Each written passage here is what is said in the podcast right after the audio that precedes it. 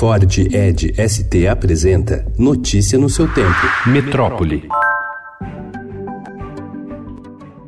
Apresentado ontem pelo ministro da Educação Abraham Weintraub como modelo que vai modernizar a gestão das universidades federais e a solução para a crise orçamentária, o programa Futurice reúne ações que já são há anos praticadas pelas instituições. A proposta pretende ampliar a participação de verbas privadas no orçamento universitário, com previsão de 102 bilhões de reais em incentivos para a captação de recursos com empresas. O programa prevê a formação de um fundo soberano do conhecimento para ser distribuído pelas universidades. Weintraub resumiu a proposta a quatro formas de obtenção de recursos: patrocínio, patrocinador, aluguel e parceria. As universidades continuam sendo do povo, públicas, não estamos privatizando nem dando elas para os professores. Tem que dar desempenho e retornar para a sociedade essa montanha de dinheiro de impostos que todo ano a gente coloca lá.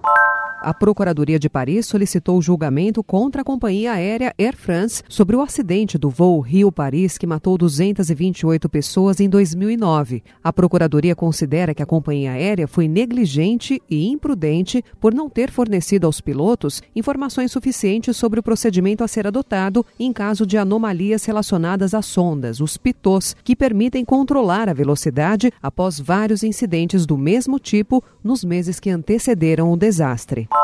Repassar multa para a CNH de outros motoristas ou ganhar para assumir multa de outros condutores ficará mais difícil. O Detran de São Paulo identificou 250 CNH suspeitas de tal prática. Segundo o Detran, assumir multas de outras pessoas configura crime de falsidade ideológica com pena de até cinco anos de prisão. 150 processos administrativos já foram abertos relatórios de auditorias da Controladoria Geral da União sobre oito parcerias para o desenvolvimento produtivo, firmadas entre a Fundação Oswaldo Cruz e o Ministério da Saúde, apontam problemas que vão de precarização do trabalho a riscos de prejuízos aos cofres públicos de 2013 a 2018. Esta semana, a pasta suspendeu 19 contratos de PDPs, tipo de parceria do poder público com a iniciativa privada, para transferência de tecnologia de fabricação de remédios e outros produtos da área da saúde.